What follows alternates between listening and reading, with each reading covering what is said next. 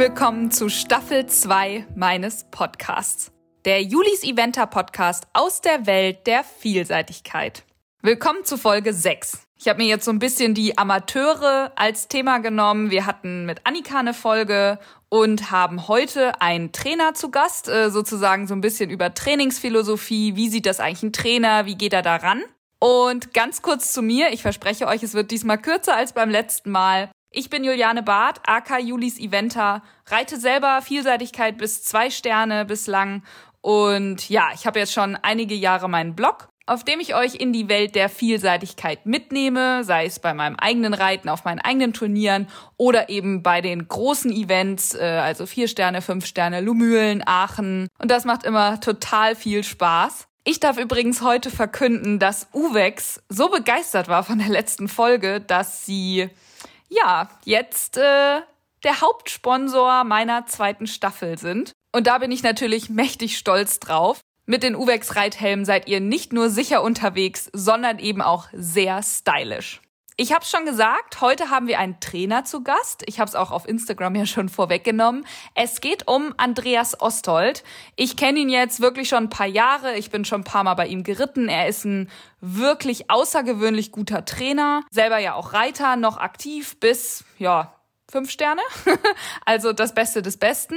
Und ich fand es eben spannend, nicht nur die Reiter zu hören, die Schüler, die ja aus ihrer Perspektive immer eine Meinung haben, sondern eben auch mal einen Trainer zu Wort kommen zu lassen, wie das eigentlich beim Trainer ankommt. Was sind da vielleicht auch die Herausforderungen? Auf was achtet ein Trainer? Was sind vielleicht auch so klassische Fehler, die man sehr oft sieht? Und ja, wie können wir uns vielleicht auch besser vorbereiten auf unser erstes Geländetraining? Hört gut zu, Andreas hat so einige Tipps mitgebracht und ich wünsche euch jetzt ganz, ganz viel Spaß bei der Folge.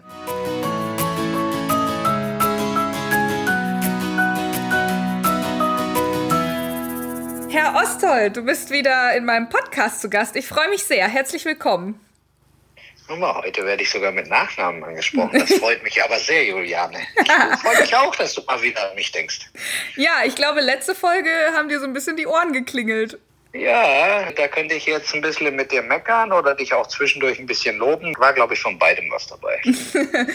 ich habe ja gedacht, es ist vielleicht ganz spannend, wenn wir so als Aufbaufolge sozusagen einmal die andere Seite haben und dich als Trainer einmal zu Wort kommen lassen. Ja, wie eigentlich so Annikas erste Trainingsstunde war. Die war auf jeden Fall spannend. ja, das glaube ich. Ich war mir auch erst gar nicht so sicher, ob wir überhaupt eine Trainingsstunde haben oder nicht, weil sie war ja so ein bisschen verzweifelt bei diesem Blogger-Seminar und alles lief ja nicht so richtig wie geplant und der Kopf stand ihr ja so ein bisschen im Weg, wie sie das auch gesagt hat.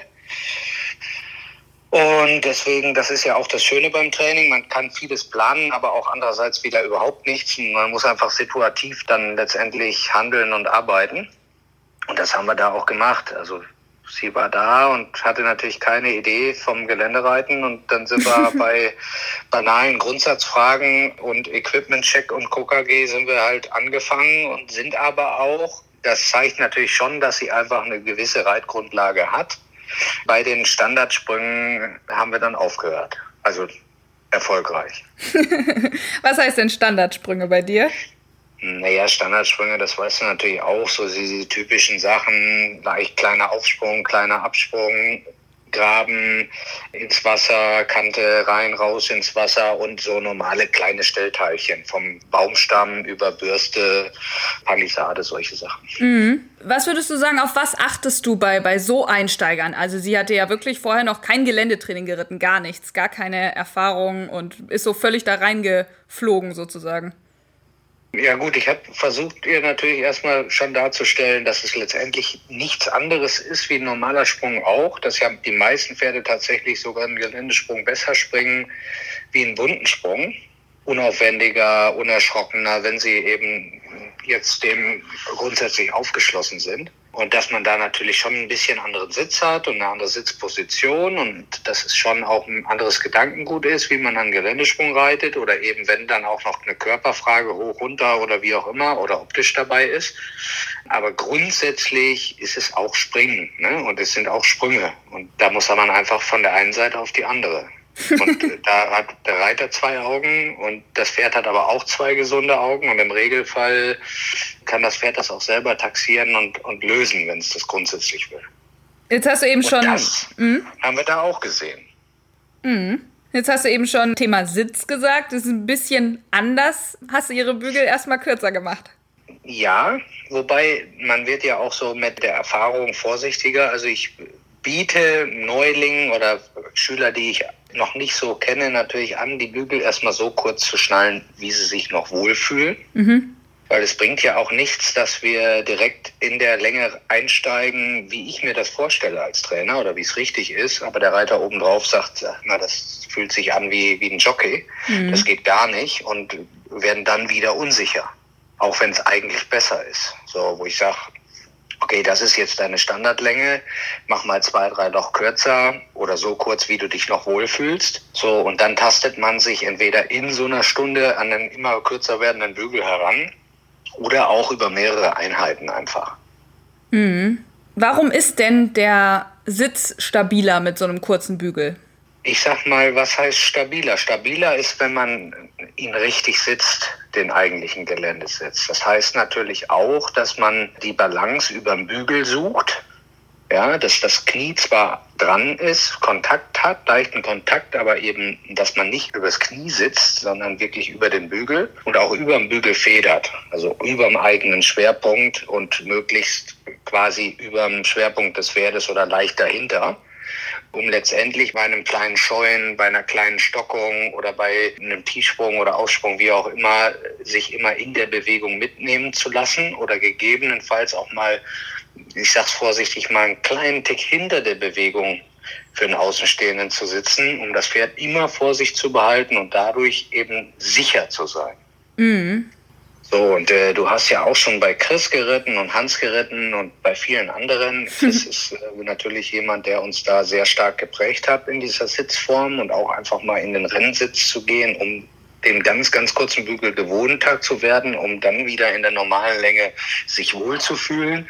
Das sind ja alles so Sachen, die da reinspielen einfach. Ne? Und wie gesagt, und äh, je erfahrener das Reiter-Pferdepaar ist, umso kürzer ist für mich der Bügel. Und ich sag mal, wie bei mir zum Beispiel bei einem So ist es, ist der Bügel eigentlich schon so kurz, das könnte dann auch fast schon ein Rennsattel sein. ja, aber dadurch ist man natürlich dichter am Pferd. Es grundsätzlich viel weniger Bewegung dann im Bein und auch im Oberkörper daraus. Ja. Und dadurch hat man viel weniger Gewichtsverlagerung oder die Chance, dass man das Pferd aus der Balance bringt durch seinen eigenen Sitz ungewollt. Mhm. Ja, man hat jede Range, die man bewusst nimmt. Sagen wir so, William Foxbit spielt ja mit seinem großen Körper. Ja, Wahnsinn. Und hilft dem Pferd auch mal aus einer Balance-Schwäche. Gut, aber wir gehen jetzt von den normalen Reitern aus oder Amateuren aus. Da muss ich ja erstmal dafür sorgen, dass der Reiter in der Bewegung sitzt oder über dem Schwerpunkt sitzt und das Pferd möglichst wenig mit wenig Bewegungen stört. Mhm. So, und das ist der, der Hintergedanke. Bist du ein Verfechter des Halsriemens? Ich bin da auch ein Freund von. Also ich habe häufig einen Halsriemen dran oder auch einfach, dass man übers Vorderzeug arbeitet. Der Effekt ist da ja auch gegeben. Mhm.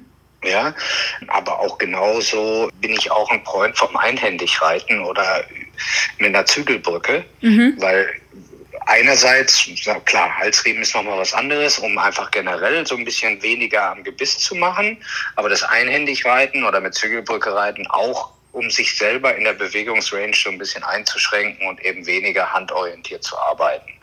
So, und das finde ich schon sehr, sehr wichtig. Ich habe das irgendwann mal machen müssen, weil ich mir das Handgelenk zerbröselt habe, musste dann einhändig reiten und oh Wunder, aus dem Winter kommend gingen die Pferde in Selbsthaltung und wunderbar elastisch am Zügel, wo die Trainer gesagt haben, Andreas, was hast denn du gemacht? Sieht super aus. Und ich habe gesagt, ja, ich habe einhändig geritten. War auch eine Erfahrung, habe ich auch immer wieder gemacht. Ja, spannend. Ich, ich habe das auch mal gemacht beim Geländetraining Anfang des Jahres irgendwann. Das ist schon am Anfang echt schwierig. Also im Gelände mache ich jetzt kein einhändiges Reiten. Ja, das war nur so über so ganz kleine am Anfang, so über zwei, drei Cavaletti-artige Hindernisse oder so. Wie meinst du denn das einhändige Reiten dann bei der Dressur oder wie?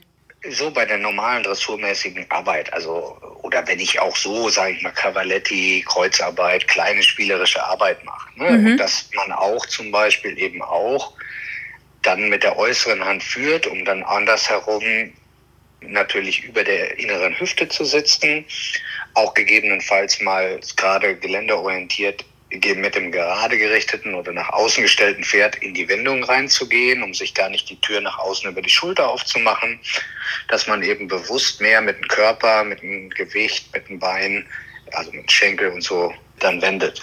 Mhm. Und auch eben stellungsunabhängig oder gar in Konterstellung. Ja, ah, spannend. Kann man mal ausprobieren. Kann man mal ausprobieren. Ja. Du hast ja wahrscheinlich nicht mehr so oft so richtige Einsteiger bei dir. Oder welche Leute kommen zu dir zum Geländetraining? Das ist eigentlich wirklich sehr durchmischt. Also wenn ich jetzt in Lehrgängen bin, in Vereinen oder in Verbänden, dann ist das schon sehr durchmischt. Mhm. Also gerade bei den Vereins- oder Privatlehrgängen an so Wochenenden kann man eigentlich sagen, der, wenn man jetzt zum Beispiel sechs oder acht Stunden macht, dann kann man immer davon ausgehen, dass man ein, zwei Stunden dabei hat, die wirklich Greenies sind.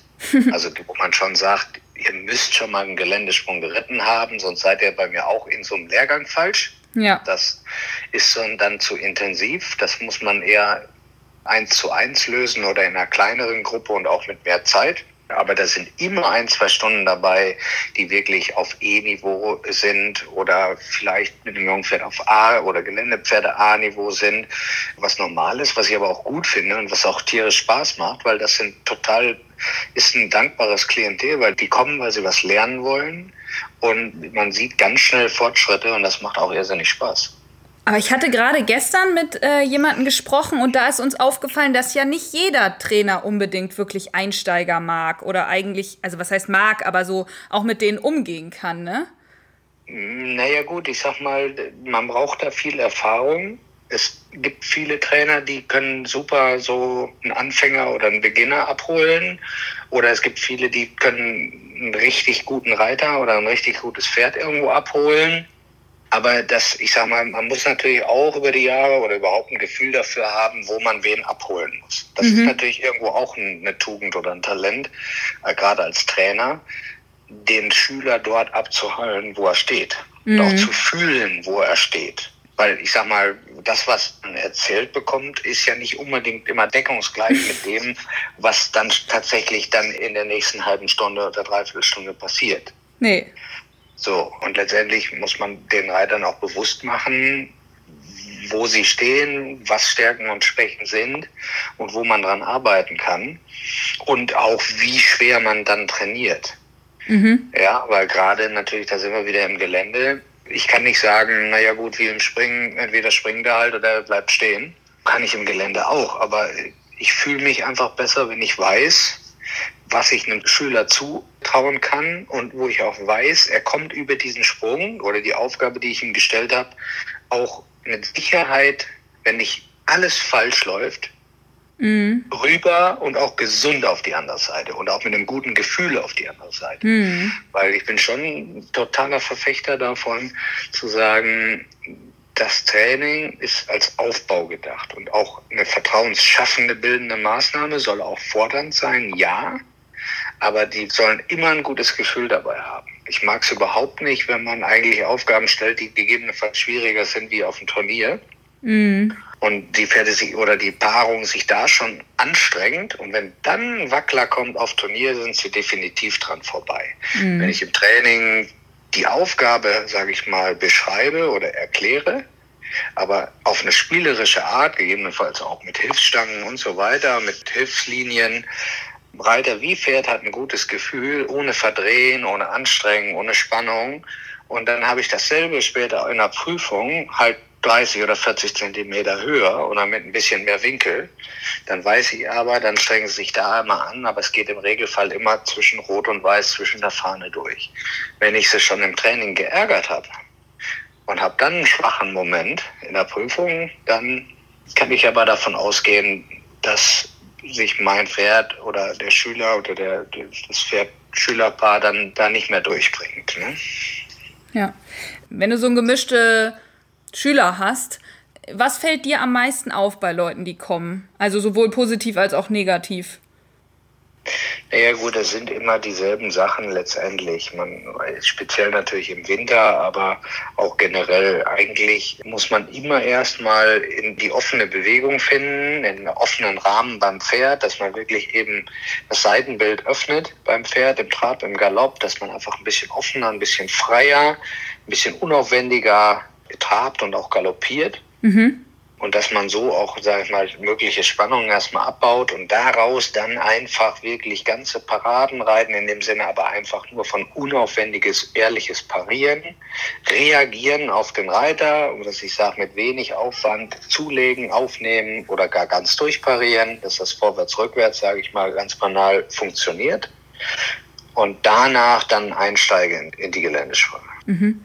Während dieses in Balance bringen ist natürlich die, die Sitzschulung mit inbegriffen, um dem Pferd auch da in die Balance zu helfen oder dem Reiter das Pferd Gefühl zu geben, wie bekomme ich das Pferd vor das Bein, vor den Sporen, vor den Körper. Ne? Mhm. Und dann geht's über, also wie baust du dann so ein Training auf, nachdem, sag ich mal, die Bewegung so geöffnet ist und getrabt, galoppiert ist? Dann kommen ersten Kleinsprünge. Ja, ja, dann kommen so noch kleine Baumstämmchen, kleine Stellteilchen, das, was wirklich simpel, simpel ist, wo auch eigentlich nicht zu erwarten ist, dass, dass wir da mal gucken oder dass da irgendwas Auffälliges passiert. Und dann, nach dem, was an Gegebenheiten da ist, wird dann weitergearbeitet. Ne? Mhm. Und geht das dann immer auch mit den Einsteigern quasi schon, wie wir jetzt ganz am Anfang bei Annika hatten, sag mal, zu den Standardsprüngen bis dahin oder bist du da total frei und machst wirklich sehr individuell, wie die Leute halt drauf sind. Ja, es gibt ja auch welche, die sagen, oh, ich will gar nicht über den Graben oder will dies oder das nicht, weil ich brauch's nicht, weil ich bin gar kein Turnierreiter, ich möchte nur eine Yacht reiten oder so ausreiten. Und da muss man dann aufs Klientel eingehen. Ich meine, mhm. letztendlich ist man als, als, Trainer auch irgendwo, zumindest im Amateurbereich, auch einfach Dienstleister. so, dann muss man einfach ein bisschen zuhören, was wollen die eigentlich machen oder was ist die Intention des Trainings. Und dann ist es auch gut. Ich meine, da wo es weiterführend ist oder gar um Championatssichtungen geht oder Betreuung geht für Sichtungen und Ausscheidungen, da muss es dann anders laufen. Das ist klar. Da muss man seinen Schüler kennen und dem muss man dann auch mal gepflegten Tritt in den Popo geben oder sonst wie. Ja, je nachdem, wie sie veranlagt sind. Ja. Das sind aber ganz, ganz getrennte Paar Schuhe natürlich. Mhm. Aber du würdest schon sagen, dieses, diese Baumstämmchen sind eigentlich so die ersten Sprünge, mit denen man startet. Nicht unbedingt Kante gleich oder ja, durchs Wasser reiten kann man, glaube ich, auch am Anfang einmal, aber jetzt ja eher so ja, diese. Ja, bin ich aber eigentlich auch gar kein Freund von. Mhm. Das ist so, wie wenn man jetzt irgendwo auf einem Platz oder platzorientiert auf einer Wiese ist oder so und die Leute kommen und zeigen erstmal im Schritt. Die Pferde sind noch gar nicht angekommen und alles wird erstmal gezeigt und gemacht und die verdrehen die Augen oder die legen die Ohren an und wo ich immer sage, jetzt ruhig bleiben, erstmal hier einfach Schritt reiten, traben, galoppieren, die Pferde ankommen lassen, mhm. die Pferde arbeiten und dann geht man an die Sprünge und dann, wenn sie dann einmal gucken und einmal stehen bleiben, gerade wenn sie noch unerfahren sind oder die Paarung unerfahren sind, das finde ich gar nicht schlimm. Mhm. Die können für mich lieber einmal stehen bleiben, sich das dann einmal anschauen, dann lässt man sie wirklich einmal einen Schritt rangehen, auch so, dass sie sich wirklich ranlehnen an den Sprung, auch mal schnaufen, mal riechen an dem Sprung, die Ohren vorne haben, da weiß man, okay, jetzt haben sie ihn einmal wahrgenommen, jetzt fanden sie ihn auch gut mhm. und dann kommt man ganz normal wieder und im Regelfall springen sie es dann. Mhm. Ja, also die, jedenfalls die Pferde, die wir auch für unseren Sport brauchen oder wo man nachhaltig dann auch Spaß mit hat. Mhm. Ja, ich bin jetzt überhaupt kein Freund davon, das habe ich in meiner Jugend auch mal anders gelernt, dass man so reitet, als wenn sie schon zweimal stehen geblieben sind. das ist aber irgendwie nicht unser heutiger Sport und auch nicht partnerschaftliches Denken. Mhm. Und das macht auch auf Dauer keine Freude. Aber bist du dann auch generell kein Freund von zeigen? Also wenn man jetzt, sag ich mal, gelöst hat auf dem Platz und so weiter, dass man dann, bevor man dann springt, einmal schon zeigt? Im Training nicht. Okay. Im Training nicht. Auch mit den Im jungen Pferden nicht? Ja, im Training finde ich schon, dass die einfach dann lieber mal hinterhergehen mhm. und so. Und dass man daraus dann guckt, wie es sich ergibt. Klar, wenn man jetzt aufs Turnier fährt, Geländepferde, fünfjährig, weiß man auch, kann man ja abreiten. Gut, das schadet nicht. Ne? Ja. Klar, wenn die ganz woanders sind und die müssen dann ja auch die Prüfung laufen, dann hat man nicht diese zweite Chance, dann klar, hat man ja auch keine andere Chance, außer das vorher im Schritt einmal zu zeigen. Ja. Da macht das schon auch Sinn. Aber im Training bin ich eher ein Freund davon, es so zu lösen, dass sie zufrieden sind und sich dann da überall rantasten. Und dann lieber ein Führpferd haben oder ja. lieber sich einen Moment nehmen und dann. Ja, Führpferd ist ja sowieso mit den jungen Pferden immer, klappt eigentlich immer am besten. Ist so. Hast du auch mit dem Thema Angst der Schüler zu tun? Ja gut, das ist ja immer da. Ja.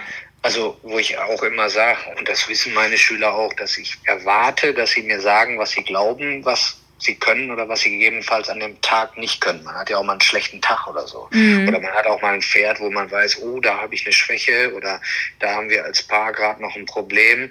Dann erwarte ich auch, dass man mir sagt, oh, also das kriegen wir schon hin, aber da habe ich eine Schwachstelle oder mhm. da haben wir eine Schwachstelle. Und dann kann man da auch drauf eingehen. Also wenn jetzt jemand wirklich Angst hat, irgendeinen Sprung oder irgendeine Aufgabe zu reiten, dann muss man die nicht reiten. So. Weil derjenige, der wirklich vor einer Aufgabe Angst hat, sage ich mal, dann sage ich, gut, die muss er nicht machen, aber dann ist er auch mit Sicherheit kein Turnierreiter. Mhm. Weil sonst wäre sowieso verkehrt in unserer Disziplin. Wenn ich natürlich sage, okay, hier, pass mal auf, da ist eine Aufgabe, mein Pferd ist aber erst sieben oder mein Pferd ist zwar sieben, aber hat ist im ersten Jahr Geländesprünge und das geht noch nicht, dann bin ich da dankbar drum. Mhm. Das ist ja sehr individuell. Ja, ich habe festgestellt, gerade äh, wenn ich mit Einsteigern spreche, wenn sie auf Lehrgänge fahren oder so, dass es halt schon oft ist, selbst wenn sie es kommunizieren, dass dann halt vom Trainer sowas kommt wie, ja, ja, ist gut und dann am Ende stehen sie doch wieder vor der Aufgabe. Aber du sagst schon, dass du darauf eingehst oder löst du das dann auch so ein bisschen so, dass du, sag mal, darauf hinarbeitest, dass jemand das am Ende vielleicht doch mit einem guten Gefühl lösen kann? Das ist auch unterschiedlich, aber oft ist es dann auch so, dass man dann erstmal an anderen Dingen arbeitet und dann zum Beispiel zu der Aufgabe zurückkommt, dann am Ende der Stunde oder mhm. bei der nächsten Einheit und dann so viel Vertrauen und so viel Selbstbewusstsein da ist, dass dann plötzlich rübergeht und dann natürlich auch der ganz schwere Stein da in der Luft runterfällt und Block macht und äh, das Grinsen dann aus dem Gesicht auch nicht mehr rausgeht. Es ist dann umso größer. genau. ja. Hast du Tipps, was man vielleicht zu Hause schon können muss, bevor man jetzt zum Beispiel zum ersten Geländetraining fährt?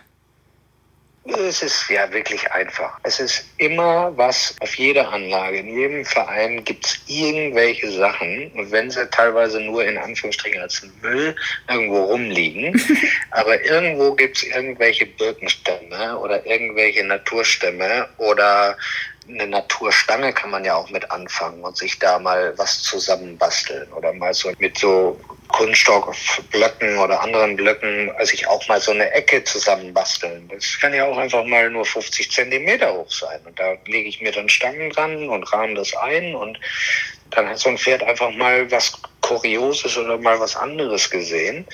Oder ich kann auch ja genauso gut mal irgendwelche natürlichen Begrenzungen, die ich habe, muss ja nicht gleich eine Vierecksgrenzung sein, weil die sollte man ja besser nicht üben, dass man sie nee. Aber es gibt ja auch andere Umgrenzungen oder sonst wie oder Naturhecken, die da zwischen dem einen und der nächsten Wiese ist und so. Da kann man ja schon einfach spielen. Mhm. Und man muss halt immer auch daran denken, auch wenn wir das immer verkomplizieren. Hans-Günther Winkler hat immer gesagt, eine Kuh kann 1,20 Meter springen, jedes Pferd auch aus dem Stand. Ja, und so sollte man dann auch, sage ich mal, gewisse Aufgaben angehen. Man soll nicht immer so pessimistisch sein. Man muss realistisch sehen, was kann ich, was kann ich nicht. Aber dann sollte man da auch positiv rangehen und das nicht verüberkomplizieren. Ich muss als Reiter nicht alles bestimmen und ich muss partnerschaftlich so viel Vertrauen aufbringen, dass ich sage, ich habe jetzt alles getan, dass das geht. Mhm. Oder ich glaube, dass es geht und dann muss man den Moment auch zulassen. Ja, aber das kommt, glaube ich, viel vom Springtraining. Wenn man so beim reinen Springreiter trainiert und dann irgendwie doch vielleicht Buschreiten will, dann muss man, glaube ich, im Kopf tatsächlich sich einmal so ein bisschen öffnen, wenn ich das jetzt positiv verpacke. So wie der reine Dressurreiter nicht zwingend immer den reinen Springreiter in allen Facetten versteht oder nicht alles gleich ist, ist es im Geländereiten genau das Gleiche. Es ist nicht dasselbe, es ist eine andere Disziplin. Mhm. Es wird auch gesprungen, aber es sind andere Anforderungen. Und im Gelände, weil ich mal optische Effekte habe, weil ich topografische Geschichten habe, durch Hügel, durch Hoch, durch Runter, durch dies, durch das, durch die Aufgabenstellung, habe ich ja viel mehr Aspekte, die die Situation verändern können, wie in einem Standardparcours auf ebenem Boden, auf einer ebenen Fläche mit Standardsprüngen, die alle gleich aussehen, mehr oder weniger, ja, alle dreieinhalb Meter breit, ja, wo ich sage, äh, klar, wenn ich jetzt einen dreieinhalb Meter Sprung habe, versuche ich den natürlich in der Mitte anzureiten, im 90 Grad Winkel anzureiten und auf den Punkt zu treffen. Mhm. Aber diese Nebenaspekte, Licht, Schatten, bin ich im Wald, bin ich auf der Wiese, habe ich einen Übergang, geht's hoch, geht's runter, was habe ich für eine Folge? Diese ganzen Aspekte, die dann im Gelände oben drauf kommen, die habe ich ja nicht. So, und dadurch, dass das immer dann doch dazu kommt und auch aus dem höheren Tempo, dass es immer ein Sprung kommt, der anders kommt wie geplant, auch bei den Profis. Mhm. Und je nachdem, wie das Paar oder wie der Reiter sich das Pferd trainiert, sieht man dann aber die Auswirkungen. Es gibt auch ganz viele Beispiele, wenn man in den großen Sport guckt, wo man auch sieht, das Pferd ist nicht perfekt gekommen. Das Pferd hat aber perfekt die Situation oder die Paarung die Situation gelöst. Und genau das muss ich machen. Ein intelligentes Pferd intelligent behalten oder intelligent trainieren, dass es eben partnerschaftlich die Aufgabe löst. Und nicht nur der Reiter. Weil wenn dann mal ein schlechter Moment da ist und der Impuls nicht da ist, möchte ich ja nicht mitten durchrasseln. Nee, auf gar keinen Fall.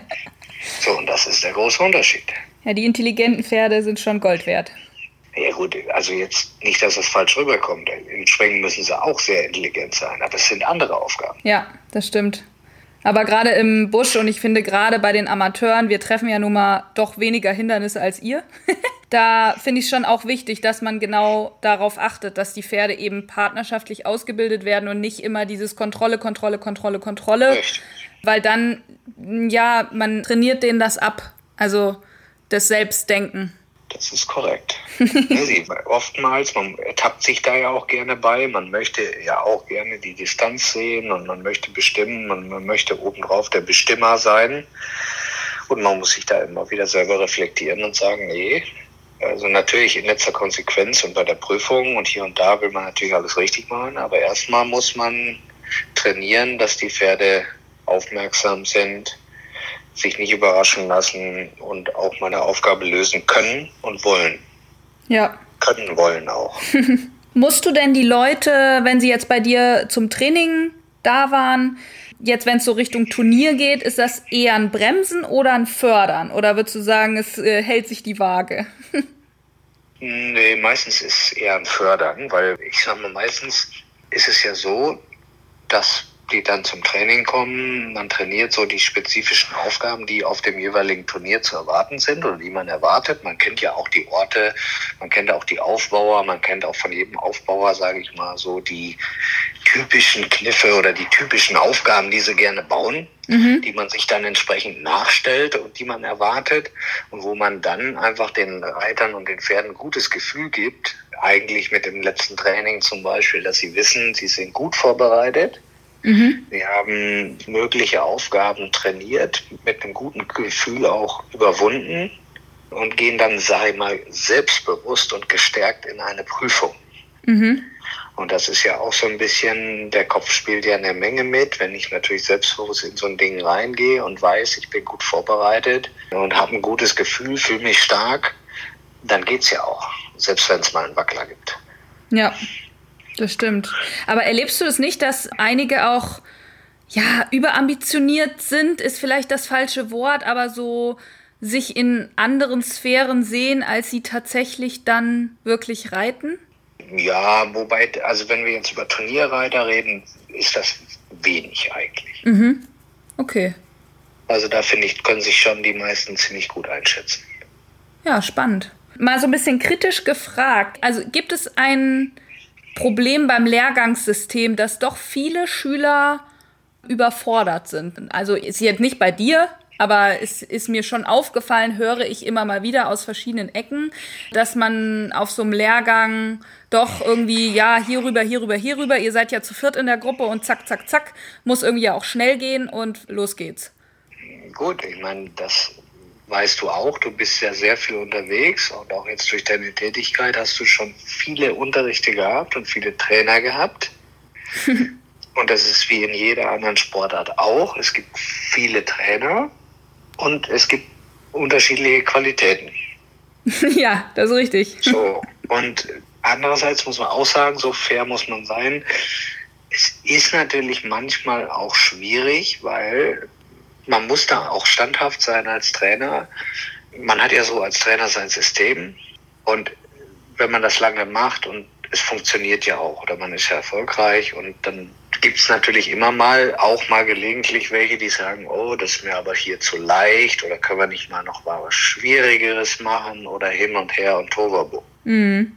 Dann muss man auch sagen, nee, es muss hier nicht höher, schwerer, weiter und was weiß ich trainiert werden. Hier, das sind Basisaufgaben, das sind Grundsätzlichkeiten, die hier trainiert werden, die das Vertrauen aufbauen und auch gewisse Aufgaben einfach klein, leicht darstellen, aber verständlich machen und ein gutes Gefühl geben. Und dann geht das andere von alleine, wenn es denn gefragt ist. Mhm.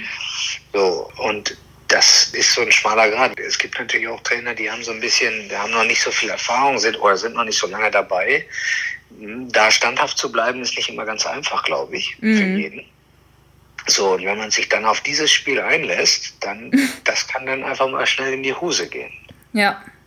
So, und dann ist es eben auch, welches Klientel habe ich? Wenn ich jetzt einen Turnierreiter habe, der aber vier Sterne reiten will oder fünf Sterne reiten will, den muss ich auch richtig was vor die Blinde setzen. Den oh, muss ja. ich schon auch fordern. Und dann muss ich auch sagen, hier jetzt aber mal, sonst brauchst du gar nicht losfahren.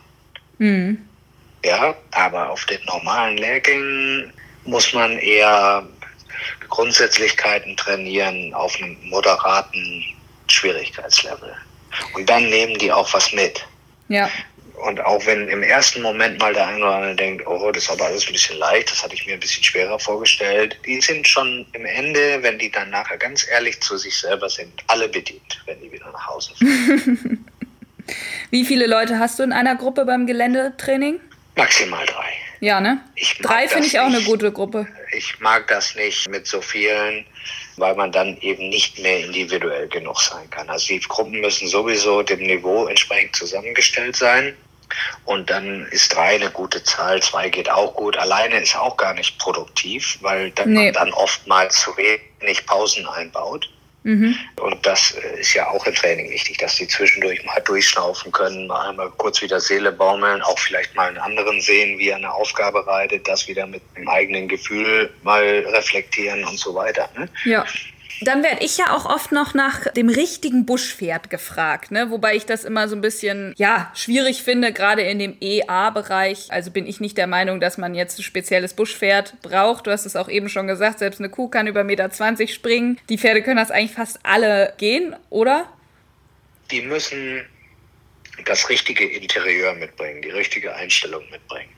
Weil gerade in dem Freizeitbereich oder niedrigeren Amateurbereich ist es völlig egal, ob das eine Dressur oder Springen oder was weiß ich Abstammung ist. Speziell die deutsche Zucht, aber auch allgemein die Zucht. Die Zucht hat sich so weiterentwickelt. Es gibt doch kaum wirklich schwierige Pferde oder kaum noch spezielle Pferde. Mhm. So viele gute Pferde, die es auf dieser Welt gibt. Und eben die sind so gut gezogen, und auch die Hengste ja auch doppelt veranlagt getestet, mhm. wo ich sage, da gibt es doch kaum noch Pferde, wenn sie passend ausgebildet werden, die nicht Minimum über eine A oder eine L-Vielseitigkeit kommen. Ja. So, wenn es dann weitergeht, reden wir natürlich über veranlagte Abstammungslinien und natürlich über einen Bluteinschlag und, und, und. Aber das fängt erst viel später an. Ja, ich glaube auch, da machen sich viele zu müssen, sehr Gedanken. Erstmal müssen die auf dem Pferd sitzen, wo sie sich drauf wohlfühlen, wo sie das Gefühl haben, das Pferd ist selbstbewusst und ist eher neugierig und ist gerne beim Ausreiten oder im Gelände. So, und dann ist doch schon alles geritzt. Mhm. Obwohl ich finde, Selbstbewusstsein macht auch das Gelände mit den Pferden. Ne? Also meine Stute war sechsjährig, glaube ich, nicht so selbstbewusst. Und die ist deutlich gewachsen in ihrer Form. Also die ist jetzt heute, würde ich sagen, sehr, sehr, sehr selbstbewusst. Aber auch, weil sie eben ne, das immer machen konnte oder machen sollte und dabei einfach gewachsen ist. Das ist richtig. Sag mal, die natürliche Skepsis, die ja bei jedem Pferd vorhanden ist, macht natürlich durch die Umwelteinflüsse, durch das Draußenreiten, wird das natürlich kleiner. So, das macht natürlich dann selbstbewusster. Vielleicht war das nicht ganz geschickt gesagt. Also die Skepsis darf nicht zu groß sein. Ja. Und dann wird's durchs Tun, werden sie dann, wenn sie nicht schon selbstbewusst sind, noch selbstbewusster. genau. Ja, schön. Das war eigentlich eine sehr schöne Folge zu deiner Trainerphilosophie, wenn ich das mal so beschreiben darf. Und ich fand es halt auch spannend, das mal so kompakt zu haben, auf was du achtest, mit was man vielleicht anfangen sollte, was man vielleicht schon können muss. Ich glaube, das hilft einigen von den Einsteigern auch weiter. Ja, ich weiß es nicht. Ich hoffe, es war nicht schon zu speziell in manchen Dingen. Gut, du fragst natürlich auch immer schon so ein bisschen aus deiner schon fortgeschrittenen Brille. Ja.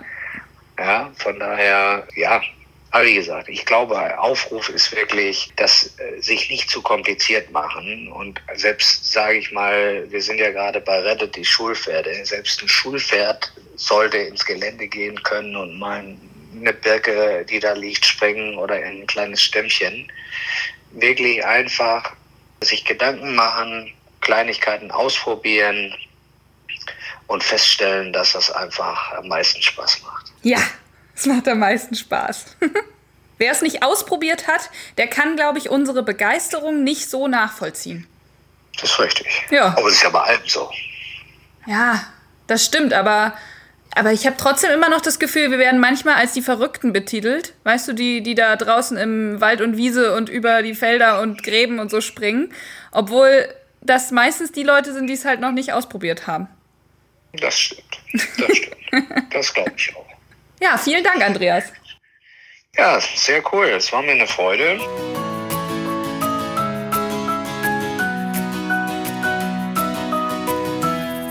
Ein super rundum Einblick in die ganze Trainingsphilosophie von Andreas.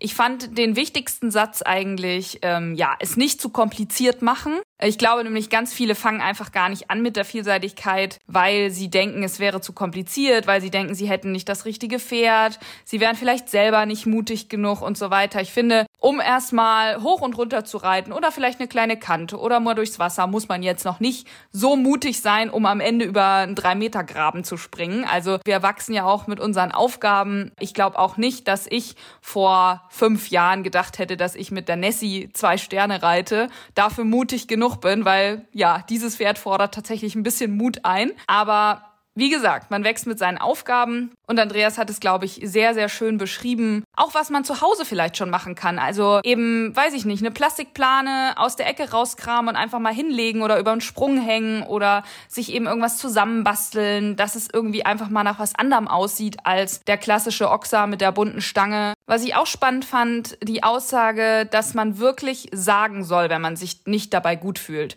Dass man es kommunizieren soll, wenn man Angst hat vor einer Aufgabe und der Trainer kann einen dann, glaube ich, gut genug einschätzen, um zu sagen, okay, wir kommen am Ende zu dieser Aufgabe zurück. Oder wir machen diese Aufgabe wirklich nicht, weil du hast wirklich Angst oder zu viel Respekt heute oder das Pferd ist vielleicht nicht gut drauf. Also dieses Kommunizieren, ich weiß es selber von Lehrgängen. Es ist schon schwer, an bestimmten Punkten dann zu sagen, nein, ich möchte das nicht. Weil ich bin zum Beispiel auch aufgewachsen mit einem Trainer, der gesagt hat, ja, wenn du zum Training kommst, dann hältst du die Klappe. Ja, da ist es immer ein sehr schmaler Grad. Es ist schwierig, weil ich finde auch nicht, dass man immer nur Gegenworte haben sollte, weil sonst braucht man nicht zum Training fahren, wenn man eh alles besser weiß. Zuhören ist gut, aber wenn man sich wirklich nicht gut fühlt und weiß, dass man dieser Aufgabe nicht gewachsen ist, dann finde ich es auch richtig, dass man es kommuniziert und dann können wir alle auch zu mehr Sicherheit im Sport beitragen. Thema Sicherheit ist einfach immer natürlich wichtig in diesem Sport. Und die Folge wird ja von Uwex übernommen.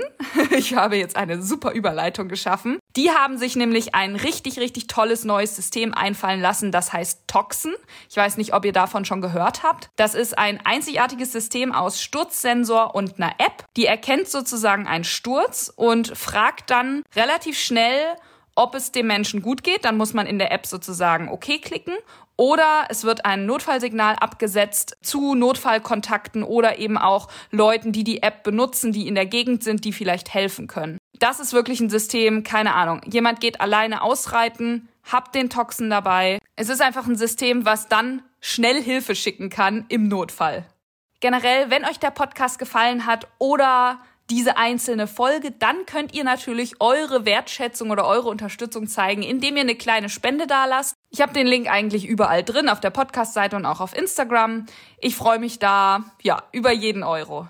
Ich weiß übrigens auch schon, wen wir in der nächsten Folge hören. Und zwar spreche ich mit einer Mutter und wir sprechen einmal über die Seite der Eltern. Ich habe das schon länger überlegt. Ich habe ja immer wieder mit den Kindern gesprochen, mit Kadermitgliedern, mit jungen Menschen, die ja auch sehr, sehr viel Dankbarkeit gegenüber den Eltern gezeigt haben, aber dann eben auch mal die Eltern selber zu Wort kommen zu lassen. Wie viel Herausforderung steckt denn da drin, wenn mein Kind jetzt Vielseitigkeit gehen will und wenn ich selber eigentlich gar keine Ahnung habe, wie dieser Sport funktioniert? Das erfahrt ihr dann in der nächsten Folge. Ich glaube, das wird richtig richtig, richtig spannend. Es gibt richtig viele Themen. Es gibt, glaube ich, auch ein bisschen Aufarbeitung, aber da bin ich ja persönlich auch gerade dran. Ihr werdet das sozusagen ASAP erfahren oder parallel, wenn ihr den Podcast hört, ist vielleicht da schon was online, woran ich gerade arbeite. Danach, nach der nächsten Folge, hören wir ja sicherlich auch schon wieder was von Anna Siemer. Bis dahin freue ich mich über eure Bewertungen bei iTunes oder Spotify und über Social Media Erwähnungen freue ich mich auch immer sehr.